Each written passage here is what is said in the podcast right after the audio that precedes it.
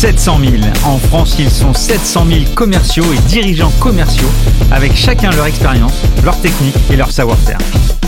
700 000 professionnels qui chaque matin se réveillent avec un objectif, le closing. Quels sont les outils à leur donner, comment les faire travailler au quotidien et surtout comment les manager? Je suis Stéphane Damota, membre du conseil d'administration des DCF Grand Paris et cofondateur de la startup Enso RSE. Et j'ai décidé deux fois par mois d'aller à la rencontre des meilleurs leaders commerciaux et de les passer sur le grill pour découvrir tous leurs secrets. Closing, c'est parti Cet épisode est proposé une nouvelle fois par un partenaire que j'adore, YuzuCorp, le premier Sales Hub Center de France. Je vous ai déjà parlé de leur expertise autour du revenu management, notamment avec la mise en place du bon forecast ou des bonnes prévisions des ventes. Place à une autre de leurs spécialités, la maîtrise des technologies et de l'écosystème des éditeurs. C'est souvent un véritable casse-tête pour les DIRCO et les équipes SI. YuzuCorp accompagne dans la sélection d'outils en fonction de votre maturité digitale et c'est grâce à leur partenariat avec des éditeurs comme HubSpot, Aircall ou SalesLoft que YuzuCorp vous aide à paramétrer et optimiser votre machine de vente. On est encore une fois à distance et j'ai la chance d'avoir Julien Germain d'Antargaz au micro. Salut Julien. Salut Stéphane, merci pour l'invitation. Bon, on commence après ce week-end de, de trois jours, euh, la semaine euh, en fanfare avec euh, un podcast. Écoute Julien, je vais te laisser te présenter. Eh ben écoute, je, suis Julien Germain, j'ai 44 ans, je suis directeur commercial chez euh, Antargaz, donc dans le secteur de, de l'énergie, avec un profil un peu atypique puisque je suis dans un univers d'ingénieurs et de techniciens avec un background euh, plutôt littéraire. Hein. J'ai fait Sciences Po euh, à Rennes pour mes études et le commerce m'est venu par le terrain. J'ai fait six ans de terrain dans l'industrie agroalimentaire, hein, commercial terrain, et après j'ai enchaîné sur huit ans de Key Account Manager et je suis arrivé chez Antargaz en 2012. En 2016, je prenais ma première équipe, hein, les, euh, les, grands comptes sur la partie bouteille, et depuis 2019, donc directeur euh, commercial, avec une casquette qui s'est ajoutée il y a à peu près trois mois, puisque je suis également directeur général d'une joint venture qu'on a fait, une joint venture qui s'appelle Wican et qui est euh, dans l'efficacité énergétique. Bon, t'es parti comme un sprinter. Écoute, super. Donc là, sur cet épisode, évidemment, on va parler euh, transition énergétique. On va parler également euh, d'Antargaz, qui est une, entreprise euh, à la fois très connue et, je pense méconnue. Mais je vais, te, poser cette question est-ce que le, particulier, le consommateur, il sait définir qu'est-ce que Antargaz alors pas beaucoup, je pense, en tout cas sur le sur l'univers de l'énergie, nous on représente grosso modo, on est le gaz liquide, donc euh, un petit euh, acteur dans le mix énergétique français et on est présent dans 250 000 foyers. Donc sur euh, les je crois, les 25 millions ou 30 millions de foyers, on est présent dans, euh, dans 250 000. Donc c'est sûr que cette énergie-là, elle n'est pas connue, notamment dans, euh, dans les zones urbaines. On est plus une énergie des territoires, des territoires ruraux, puisque nous, on est, euh, on est complètement hors, hors grid, hors réseau, hein, comme le gaz naturel qui, qui est par des pipes. Nous, c'est des citernes et des bouteilles qui amènent l'énergie chez le, le consommateur final. Et quand tu parles de gaz liquide, c'est le fameux propane? C'est propane et, euh, et, butane aussi. Propane, euh, beaucoup dans les citernes, butane, c'est euh, principalement dans les bouteilles. Et tu peux le définir exactement ce que c'est?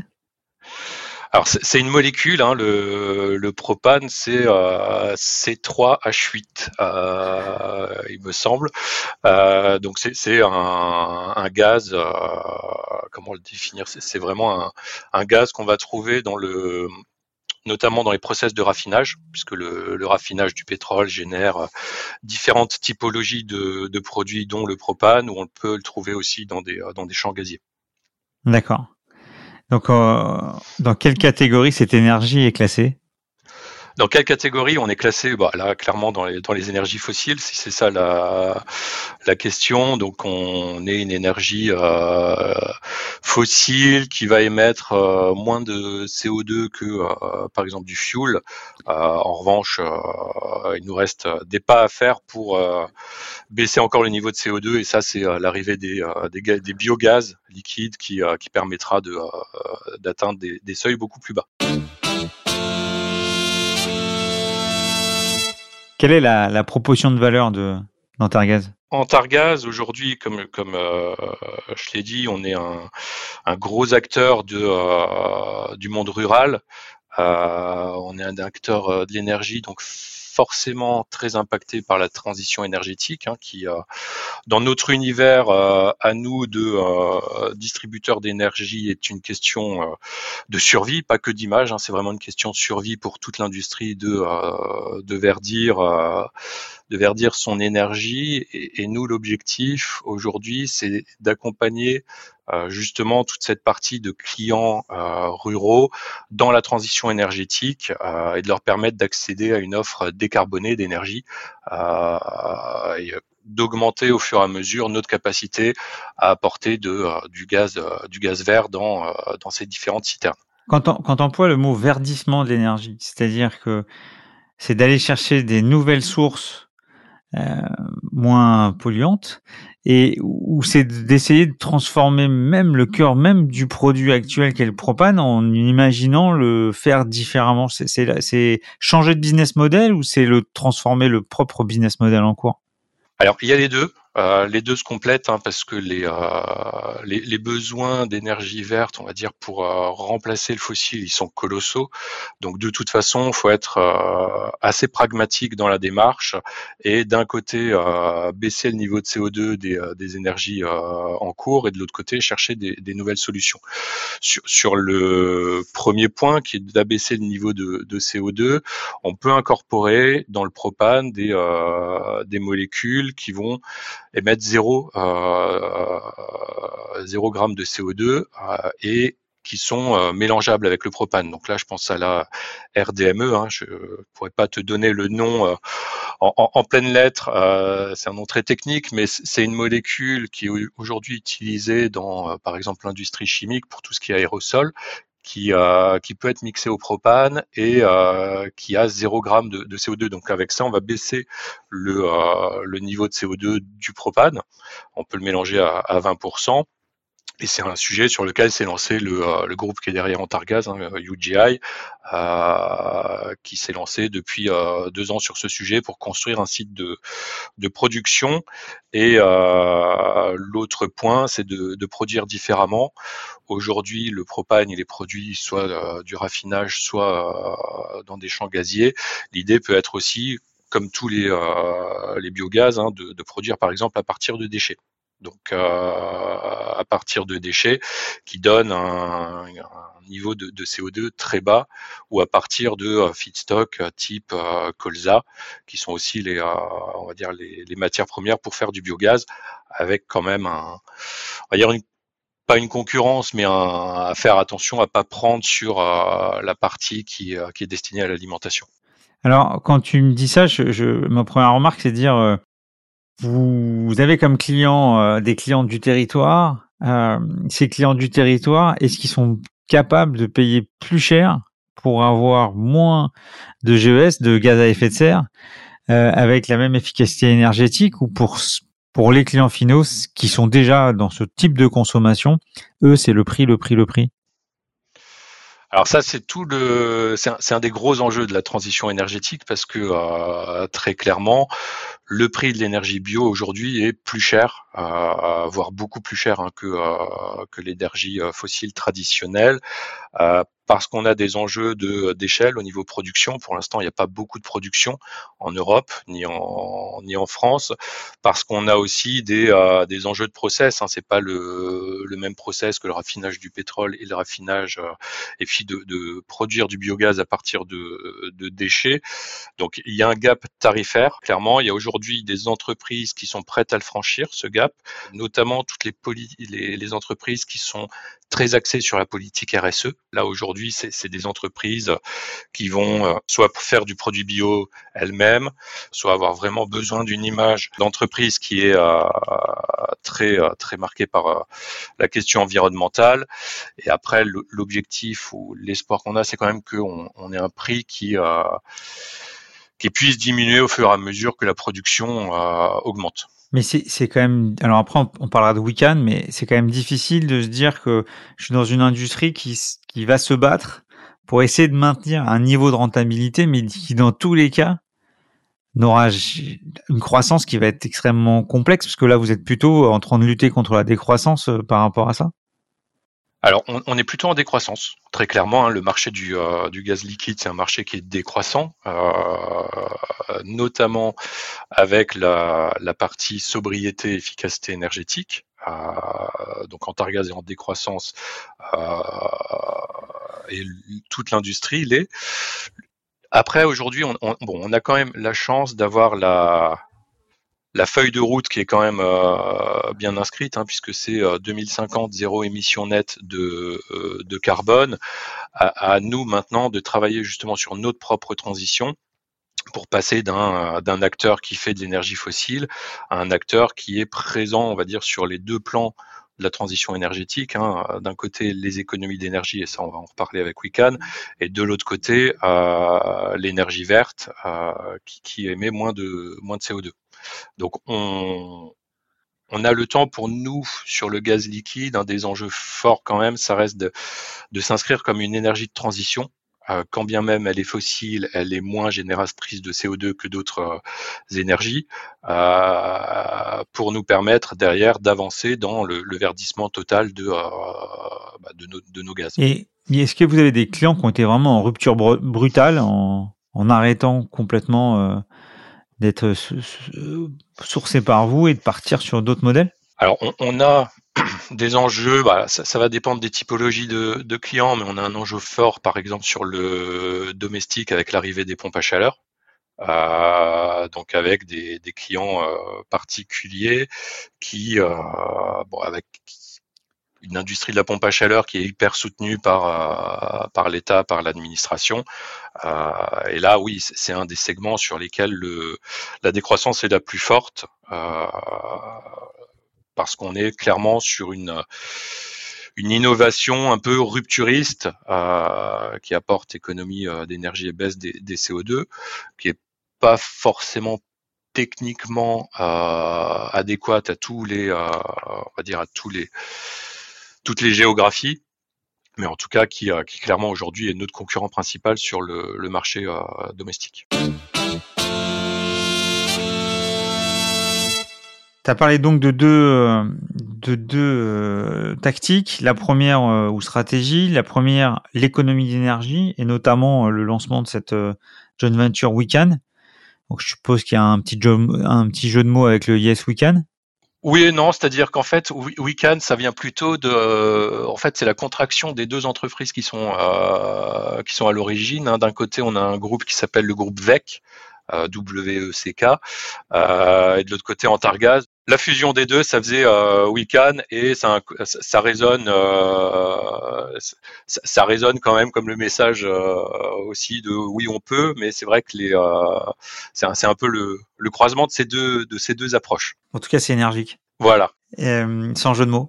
Donc, tu peux nous dire ce que, quelle est la proposition de valeur de, de Weekend, pour l'instant, c'est une structure, on est cinq. Donc, c'est euh, une espèce d'aventure intrapreneuriale. On part de zéro. C'est l'alliance entre un énergéticien comme Antargaz, qui a quand même un, une bonne capacité de commerce euh, et euh, une vraie expertise sur ce domaine, et un groupe comme VEC qui lui a l'expertise euh, vraiment technique. Donc WeCan va euh, principalement adresser le secteur tertiaire, les collectivités, pour leur proposer euh, des audits énergétiques, des, euh, des, études énergétiques, des préconisations de travaux, potentiellement de la maîtrise d'ouvrage sur les euh, sur le les travaux. On peut aussi, et ça pas aujourd'hui, mais c'est un des objectifs, aller vers demain le financement potentiellement de ces travaux, vers le monitoring aussi d'efficacité des, des, travaux et des consommations énergétiques, avec un objectif derrière, c'est d'être un guichet unique pour notre euh, client qui veut se lancer justement dans, euh, dans, ces économies d'énergie.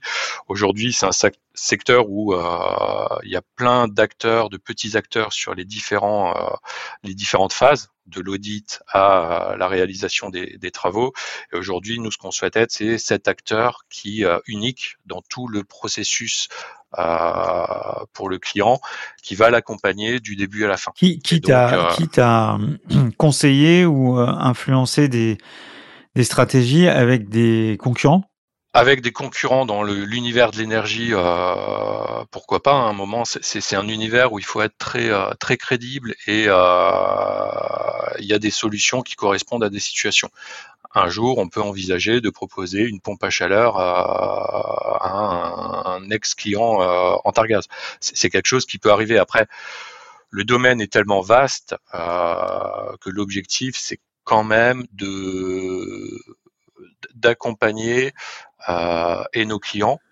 Euh, mais aussi, euh, il y, a, tout un, pan de, du secteur qui, est occupé, qui est pas occupé par Antargaz. Donc là-dedans aussi, l'objectif, ça va être vraiment de d'aller chercher là où on va pas aujourd'hui. Donc ça, c'était sur la partie économie d'énergie, énergie verte. Tu... Donc ça, c'est des business models que, tu, que vous êtes en train de travailler? Oui, L'énergie verte, c'est le, bon, le business model du, euh, du biogaz. On réfléchit aussi à d'autres euh, énergies, euh, énergies renouvelables. Il y a le solaire qui a le vent en poupe en ce moment. donc il y a pas mal de choses à, faire dans, dans, ce secteur, sachant qu'on est quand même un, quelque part sur un, secteur avec des énergies traditionnelles connues en fort déclin et des énergies non matures, mais qui sont les énergies de l'avenir, qui sont quand même au démarrage. On peut penser à l'hydrogène, par exemple, qui est, euh, qui est quelque chose qui n'est pas encore mature, l'hydrogène euh, vert, qui, euh, qui est fortement inscrit dans la, la, politique, les politiques à venir. Et, c'est un, une espèce de balance à faire entre maturité et quelque part promesse d'avenir. Et tu parles pas d'éoliennes? C'est quoi la position d'Antargaz par rapport à l'éolienne? L'éolienne, c'est euh, aujourd'hui, je, on, on, se ferme aucune porte très concrètement, hein, parce que les, euh, les énergies renouvelables, elles sont, euh, elles sont nombreuses. Après, il y a quand même une recherche d'adhérence avec nos, euh, nos métiers, euh, nos métiers actuels. Alors, il y en a où on, sera plus ou moins en, en adhérence, hein, clairement, mais l'éolienne semble un peu loin aujourd'hui. Donc, si j'ai bien compris, vous adressez pas le client final ou votre démarche, elle est à travers des, partenaires, des distributeurs? On adresse quand même le. Il y a plusieurs. Euh, on va dire il y a plusieurs vecteurs. On va passer sur le domestique, on passe beaucoup par des partenaires, par des prescripteurs. Euh, clairement, c'est euh, c'est notre premier canal. Et Donc là, c'est des, des, des, des, chauffagistes. Alors pour, pour la partie citerne, ça va être plus les chauffagistes, tout ce qui est euh, plombier chauffagiste. Et pour la partie bouteille, oui, c'est clairement par euh, par la grande distribution, donc c'est euh, bricolage, jardinage et les grandes surfaces alimentaires. Donc ça, c'est deux modèles qu'on a de, commerce chez nous. Hein. D'un côté, ce qu'on va appeler la vente directe, donc qui s'adresse quand même au consommateur final, que ce soit le domestique pour la citerne ou des entreprises aussi. Euh, et de l'autre côté, la force de vente retail qui est clairement centrée sur euh, sur cette grande distribution. Comment est organisée ta, ta force commerciale?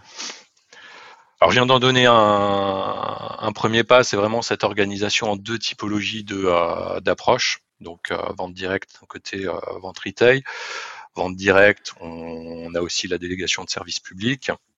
Et après, on va avoir différentes typologies de, de métiers selon selon le client. Alors, on a bien entendu des, des commerciaux de terrain. Donc, l'objectif est de créer des, des nouveaux contrats et d'animer justement ce réseau local de, de prescripteurs ou de magasins. On a ce qu'on appelle des grands comptes. Donc là, c'est des personnes qui vont avoir un, background technique plus fort avec des installations là où on commence à être dans des installations compliquées, à être dans des installations qui sont souvent soumises à déclaration en préfecture euh, aussi parce que un stockage important. On va avoir des responsables de marché, ça c'est euh, des gens qui adressent euh, les clients à envergure nationale. Donc là, on va avoir d'un côté les, euh, grands distributeurs, Carrefour, Auchan, etc. Et de l'autre côté, on a aussi les, clients professionnels, type Saint-Gobain, type Colas, hein, qui, qui sont aussi parmi nos, clients, qui sont des grandes structures avec des sites un peu partout en France, et donc eux qui sont vus par les responsables de marché. Dans la direction, on a aussi tout ce qui est avant-vente, avec un service de, euh, de télévente qui va traiter les leads entrants, qui va aussi euh, travailler sur de l'appel sortant. Et tout ça, c'est euh, c'est soutenu par des fonctions managériales à différents niveaux. On va avoir des responsables nationaux et régionaux, on va avoir des, chefs de vente et on a des services euh, support. Je crois qu'en c'est en France, c'est 1300 personnes. Il y a 1300 personnes, oui. Et l'équipe commerciale, l'organisation, c'est combien de personnes? On est euh, à peu près 200. D'accord. Donc 200 personnes, une majeure partie qui est euh, qui est vraiment sur la sur la vente. C'est l'axe l'axe principal. Et c'est quoi le profil d'un sales dans l'énergie chez Antargaz il n'y a pas de profil type. On, a des gens qui vont être des hyper experts de l'animation d'un réseau. Euh, d'un réseau de prescripteurs, donc qui vont être euh, plutôt dans une culture de euh, de l'élevage. Donc ça, c'est bien sûr toute la force de vente retail, mais aussi sur ceux qui qui adressent les, clients professionnels, hein, qui et domestiques, et, qui sont très très forts dans l'animation de ce réseau. Et on va avoir d'un autre côté des, des, profils qui sont très experts dans l'approche directe. Euh, donc dans l'approche directe, que qu'elle soit préparée euh, via du téléphone en, amont ou qu'elle soit vraiment directe et euh, sur site avec de la prospection qu'on pourrait dire à la sauvage en zone industrielle. Donc il n'y a, y a, pas un, un profil type, c'est ce qui c'est ce qui rend le commerce euh, et ses équipes hyper intéressantes, mais aussi euh, c'est une de nos quelque part une de nos problématiques parce que pour euh, pour mixer les, euh, les savoir-faire, ça nécessite quelques, euh, quelques ajustements euh, dans, dans les modes habituels. On a, il n'y a pas très longtemps, au DCF fait un, un événement autour de notamment l'impact de la RSE dans les, dans les forces commerciales. Lorsqu'on a entamé cet épisode ensemble, là, on a tout de suite parlé transition énergétique.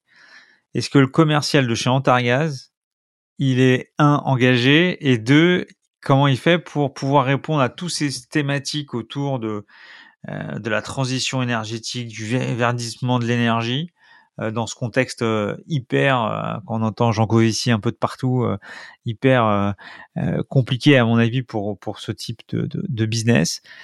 donc ma question c'est un, est-ce que c'est des gens qui sont engagés? Et deux, comment Targas fait pour former ces troupes sur ces thématiques-là?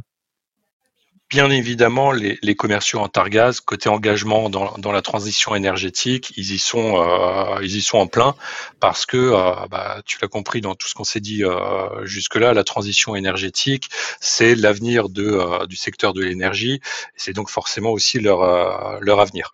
Une fois qu'on a dit ça, il y a quand même des étapes à, à franchir. Euh, et pour répondre à la deuxième question sur comment on les forme, comment on les, on les accompagne, le premier point déjà, c'est d'élargir un peu le, le, scope de connaissance euh, du marché. J'ai parlé tout à l'heure de, de WICAN, de l'efficacité énergétique. C'est une activité qui est aussi très nouvelle pour les, les commerciaux euh, d'Antargaz.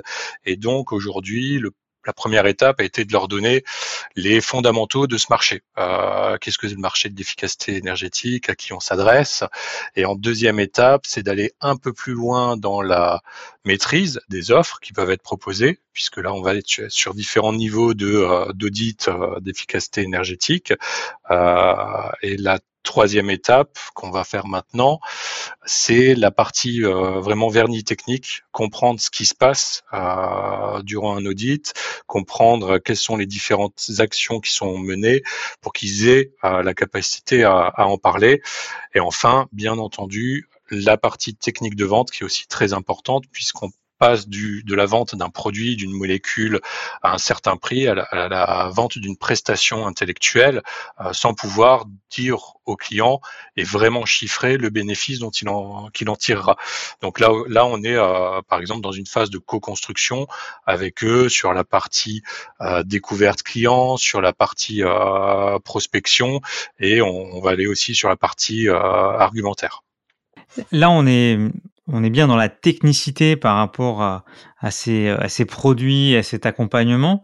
Mais est-ce que vous allez plus loin pour, euh, je sais pas, la fresque du climat? Est-ce que vous allez plus loin sur euh, qu'est-ce que la norme ISO 26000 Commencer à, à, à donner un, un esprit plus global avec des incidences? Tu sais, en RSE, on parle souvent des parties prenantes. C'est l'impact de que ce que va faire ton client avec ton produit Est-ce que aussi vous êtes sur cette dynamique-là de transmission? Alors cette euh, cette partie-là euh, aujourd'hui n'est pas encore traitée euh, chez nous hein, vis-à-vis de la population euh, commerciale.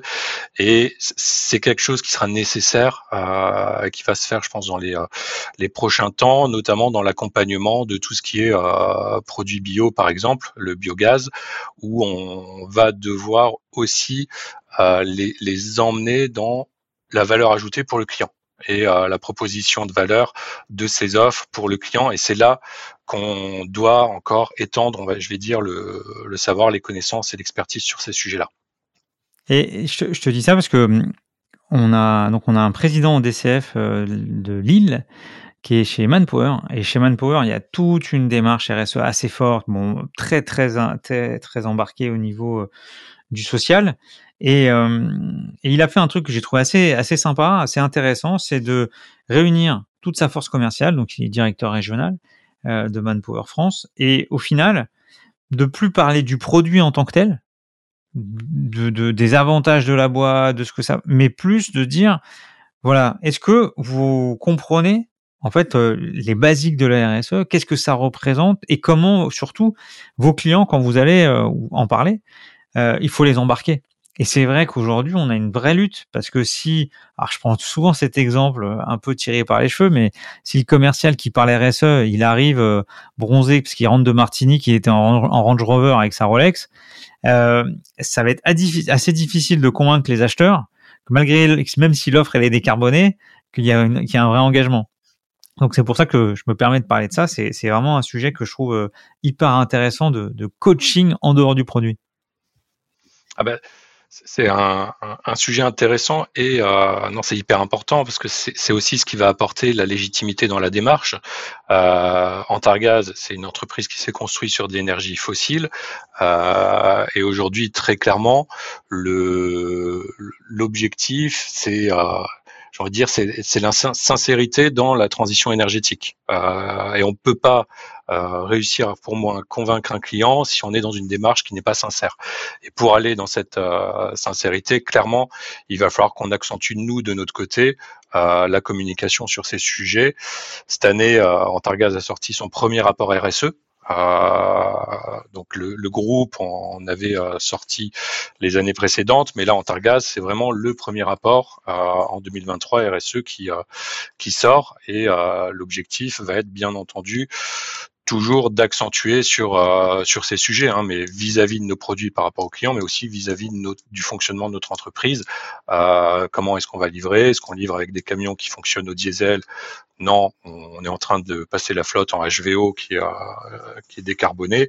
Euh, donc l'objectif est vraiment de euh, d'aller dans ce mouvement-là, mais je pense que c'est un mouvement de fond euh, qui peut pas être que accès produit. Il faut aussi qu'il y ait adéquation entre la politique interne de la boîte et euh, l'offre qu'on fait au client euh, final. J'aime beaucoup le mot euh, sincérité. Important, très important dans ce domaine. Qu'est-ce que tu trouves remarquable dans ta machine de vente? Alors, il y a une chose qui,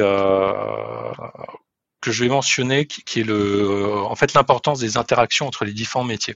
Tout à l'heure, on a parlé des différents euh, profils, euh, responsables de marché, grands comptes, euh, commerciaux de terrain.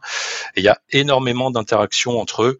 Euh, par exemple, les grands comptes, ils forment et accompagnent euh, les commerciaux sur la partie technique des installations. on a des responsables de marché qui échangent aussi avec les commerciaux ou les grands comptes.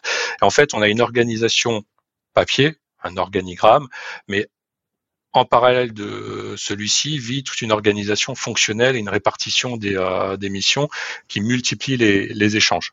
Je dirais qu'il y, a ça en premier lieu, et après, je dirais aussi la capacité à trouver des, sources de business. Euh, en fait, sur le terrain, on en a parlé tout à l'heure dans les profils, hein, euh, les experts du euh, suivi de partenaires, les experts de la, la prospection euh, beaucoup plus directe, et, et, tous sont très inventifs euh, dans la manière de euh, d'aller chercher des nouveaux clients.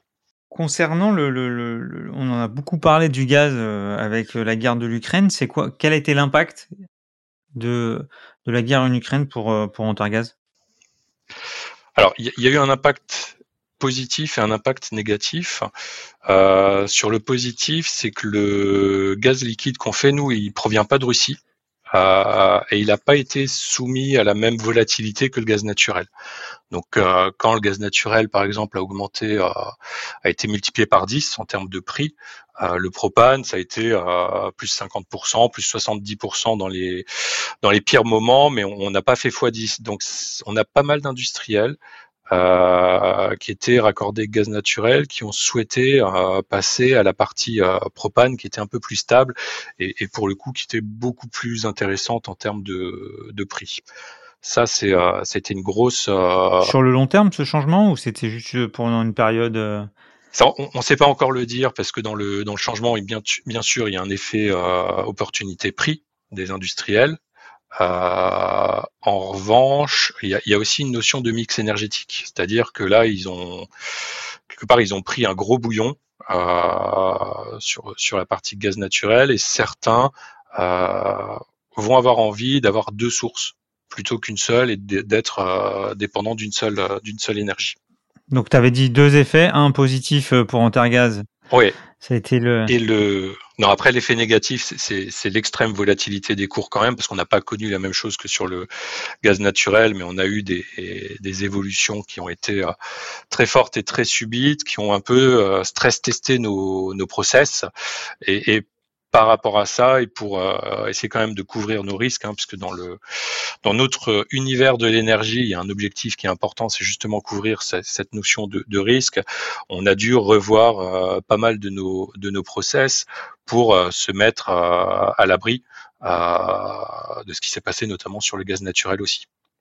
Et quand c'est comme ça, je crois que tes concurrents, c'est Butagaz, c'est Primagaz, euh, et quand c'est comme ça, y a, y a, vous avez un syndicat, vous avez des choses que pour, pour collaborer, pour travailler ensemble, ou c'est complètement opaque?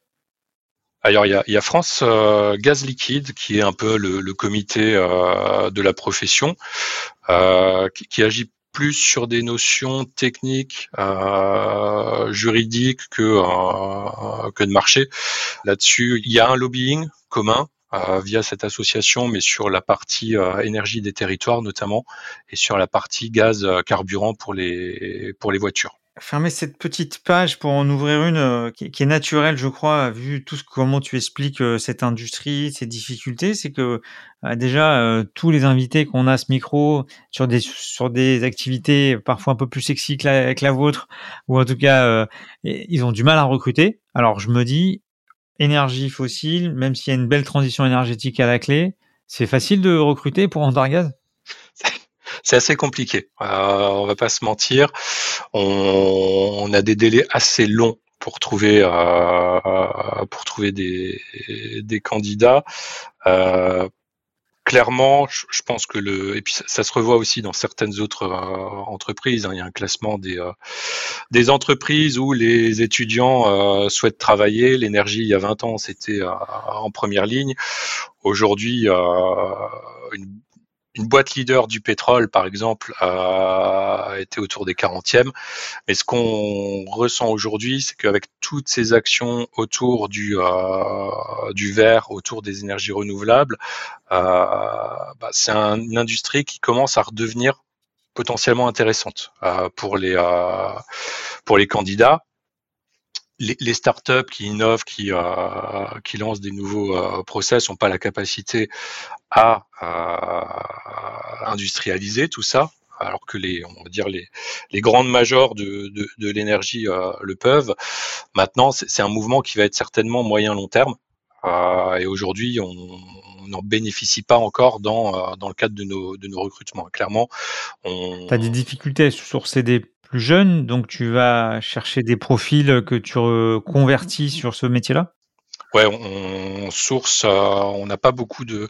La pyramide des âges, elle est, euh, est plus euh, marquée sur la tranche 50, 50-60 que la tranche 30, clairement. Aujourd'hui, on, source plutôt du, du commercial aguerri. D'accord. Qui, qui, est autour de la des 45-50 on a, beaucoup de mal à trouver des, euh, des jeunes. Ouais, c'est pour ça qu'en préparant l'épisode, tu m'avais parlé d'un gros boulot autour de la marque employeur. Tu peux nous en parler? Ouais, donc sur la clairement hein, la marque employeur, c'est euh, il y a pas mal de choses qui qu'il faut travailler. Donc le, le, premier point, c'est euh, cette notion de RSE, de verdissement. Ça, c'est dans la, la, feuille de route euh, de l'entreprise. deuxième point, on est quand même sur une population on est à très forte connotation ingénieur. et dans cette population, il y a, y a, un des combats de d'Antargaz qui est aussi la parité hommes-femmes. Euh, et dans cette population d'ingénieurs, mais il y a quand même pas trop de, on a 30%, je crois, des profils qui sont plutôt, euh, qui sont, qui sont des femmes. Et l'objectif euh, d'Antargaz, c'est de, travailler aussi à rebalancer dans ces, euh, dans ces effectifs c'est cette proportion et de viser le 50-50. Aujourd'hui, on y est au niveau du CODIR. Euh, on est un codir qui est euh, qui est paritaire euh, et l'objectif c'est également de, pousser cette parité homme-femme.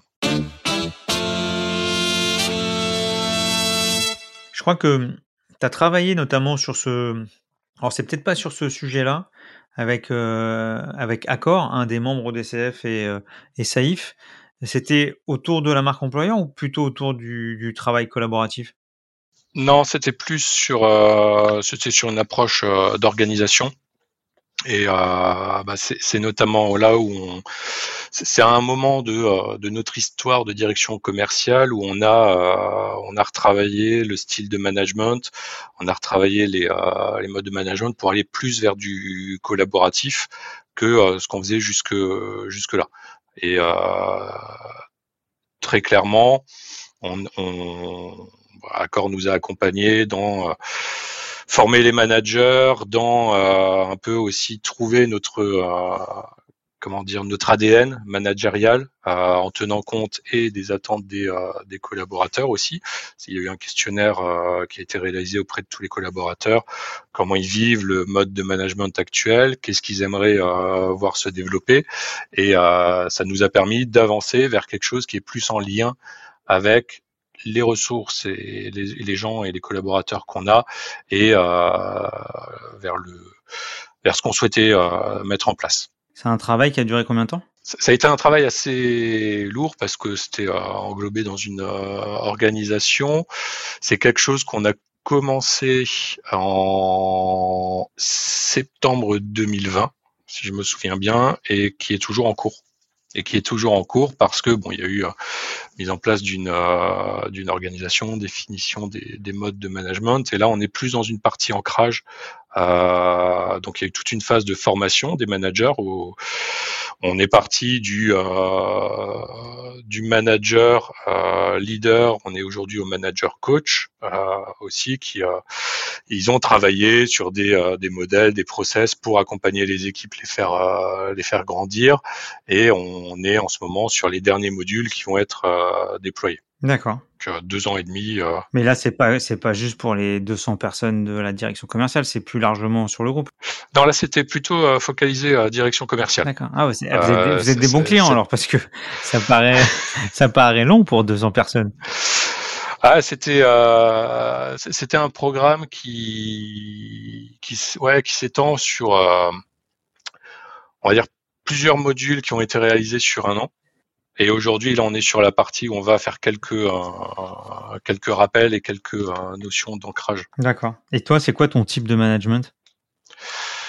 Alors, j'ai un j'ai un, un, type, on va dire, une euh, plus grande facilité dans la partie délégatif, collaboratif. Euh, quand je dis euh, délégatif, c'est la complète, hein, c'est-à-dire euh, je délègue des missions, je délègue les responsabilités qui vont avec aussi.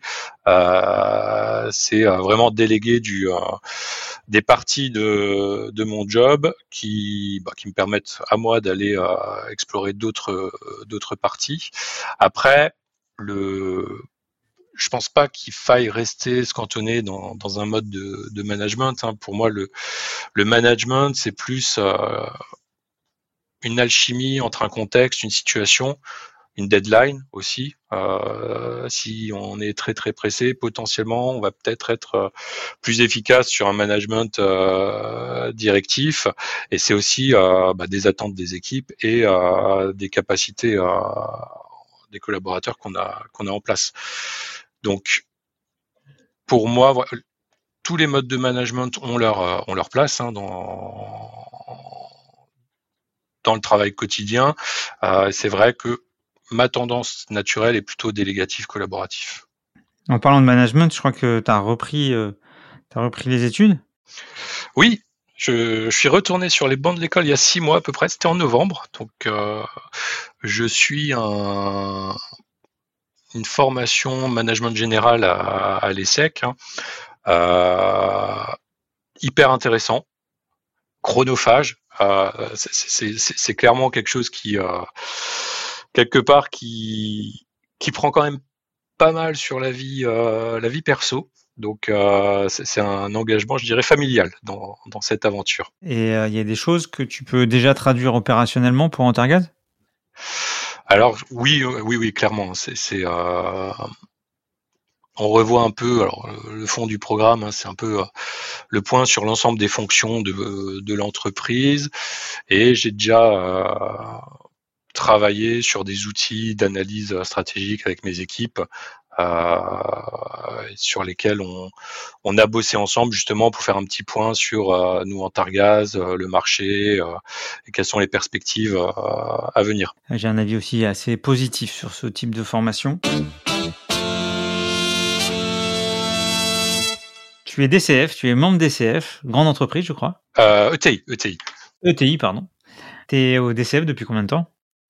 Je suis au DCF depuis à peu près deux ans. D'accord. Euh, c'est bah, justement euh, Saïf d'accord qui euh, qui m'en avait parlé et j'ai trouvé l'idée euh, excellente. Qu'est-ce que ça t'apporte aujourd'hui? Du benchmark, beaucoup de ça me permet de sortir un peu du euh, de mon cadre de référence. Hein. Euh, je suis dans l'univers du gaz depuis 12 ans, la même entreprise, euh, avec des pratiques qui évoluent, mais euh, qui restent quand même dans quelque part fortement en adhérence avec ce qu'on ce qu'on fait. Et moi, ça me permet de vraiment de voir comment ça ça fonctionne ailleurs. Est-ce qu'il y a des sujets sur lesquels on a à s'inspirer fortement d'autres? Est-ce qu'on peut inspirer? Des gens aussi. Et c'est vraiment cette euh, une espèce de remise en question, remise en question euh, continue, toujours pour bah, pour trouver des bonnes idées. Et puis si si je peux en donner des bonnes aussi, c'est avec plaisir. Et eh ben justement, comment toi tu progresses? Je suis beaucoup dans la rétrospection, dans ma manière de, de progresser, d'essayer de voir comment j'aurais fait si, euh, si j'avais à m'y reprendre, comment est-ce que je ferais différemment? Je progresse aussi par l'écoute de ce qui peut se faire ailleurs et le, euh, le partage. Et l'écoute, ça peut être euh, l'écoute, par exemple, que j'ai à DCF, les autres directeurs commerciaux, mais ça peut aussi être de mes de mes collaborateurs. C'est-à-dire que c'est pas, je m'inspire aussi de mes collaborateurs pour moi progresser, alors que ce soit dans mon management ou dans ma vision de la stratégie de la boîte toutes les, autres actions. Tu pratiques euh, la culture du feedback? Je pratique la culture du feedback et je demande. Euh, ça m'arrive assez euh, fréquemment de, demander à mes à mes N-1, voilà, est-ce que qu'est-ce qu'ils pensent de, la manière dont on aborde les sujets? Est-ce qu'il y a des choses à améliorer? Est-ce qu'il faut que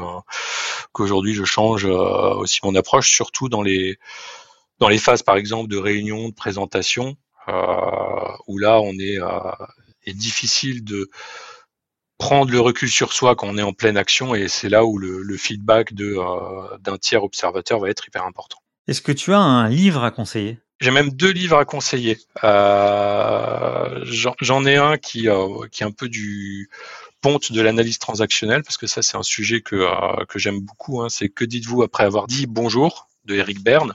et l'analyse transactionnelle c'est un c'est un, champ euh, qui, est hyper intéressant parce que ça nous permet de euh, de prendre du recul sur euh, sur les interactions, sur la manière dont on se positionne aussi, et de revenir. Alors je sais pas si si tu connais, mais il y a la notion d'adulte, enfant, parent, et de revenir justement dans un positionnement adulte que parfois on oublie, un peu emporté par les, les émotions.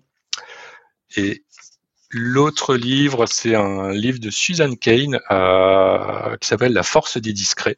Et ça, euh, avec un sous-titre qui est euh, Le pouvoir des introvertis dans un monde trop bavard.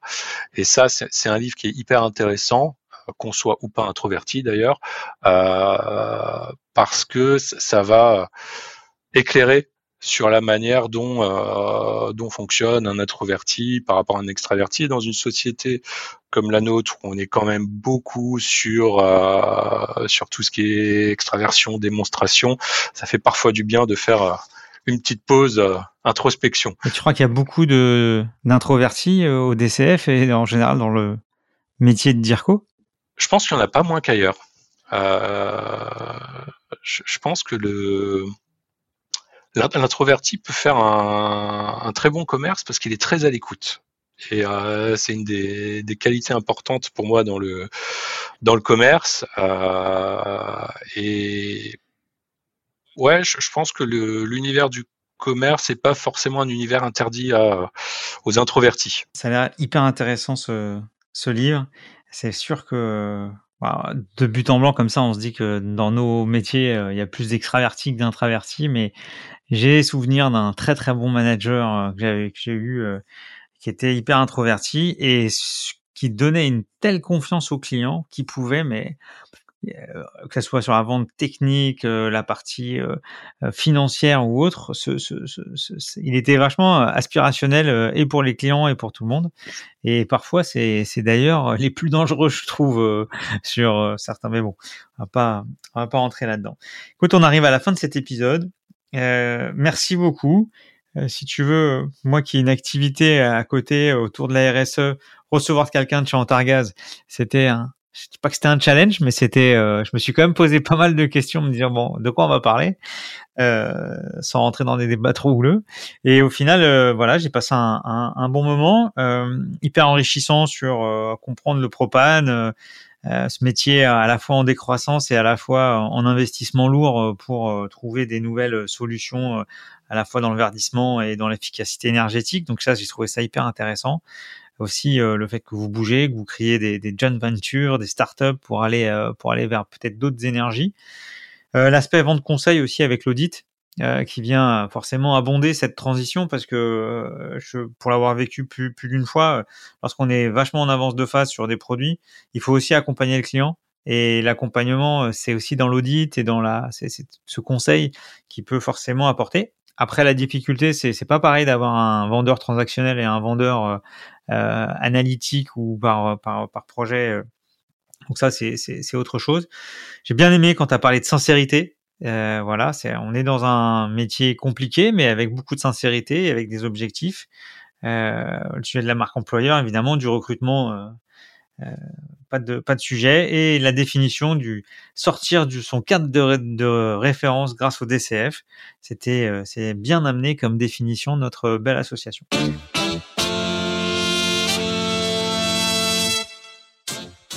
merci beaucoup. Euh, qu'est-ce que toi t'en as pensé? Eh ben moi j'ai pris beaucoup de plaisir. C'est euh, pas un exercice que je fais souvent de parler de moi, de ce que je fais. Euh, je pense que tu l'as rendu euh, très agréable. Euh, j'étais très heureux de pouvoir partager un peu ces enjeux, ce contexte de mon entreprise, de mon secteur avec bah, l'ensemble de la communauté DCF et puis avec l'ensemble des personnes qui, qui écouteront ce podcast. Merci beaucoup Julien, à bientôt. Merci à toi Stéphane, à bientôt. Merci à tous pour votre écoute. N'hésitez pas à vous abonner sur vos plateformes préférées et à mettre 5 étoiles, voire à conseiller à deux auditeurs de nous suivre. Ce podcast est proposé par les DCF Grand Paris et par One2One2, l'agence podcast des marques et des entreprises.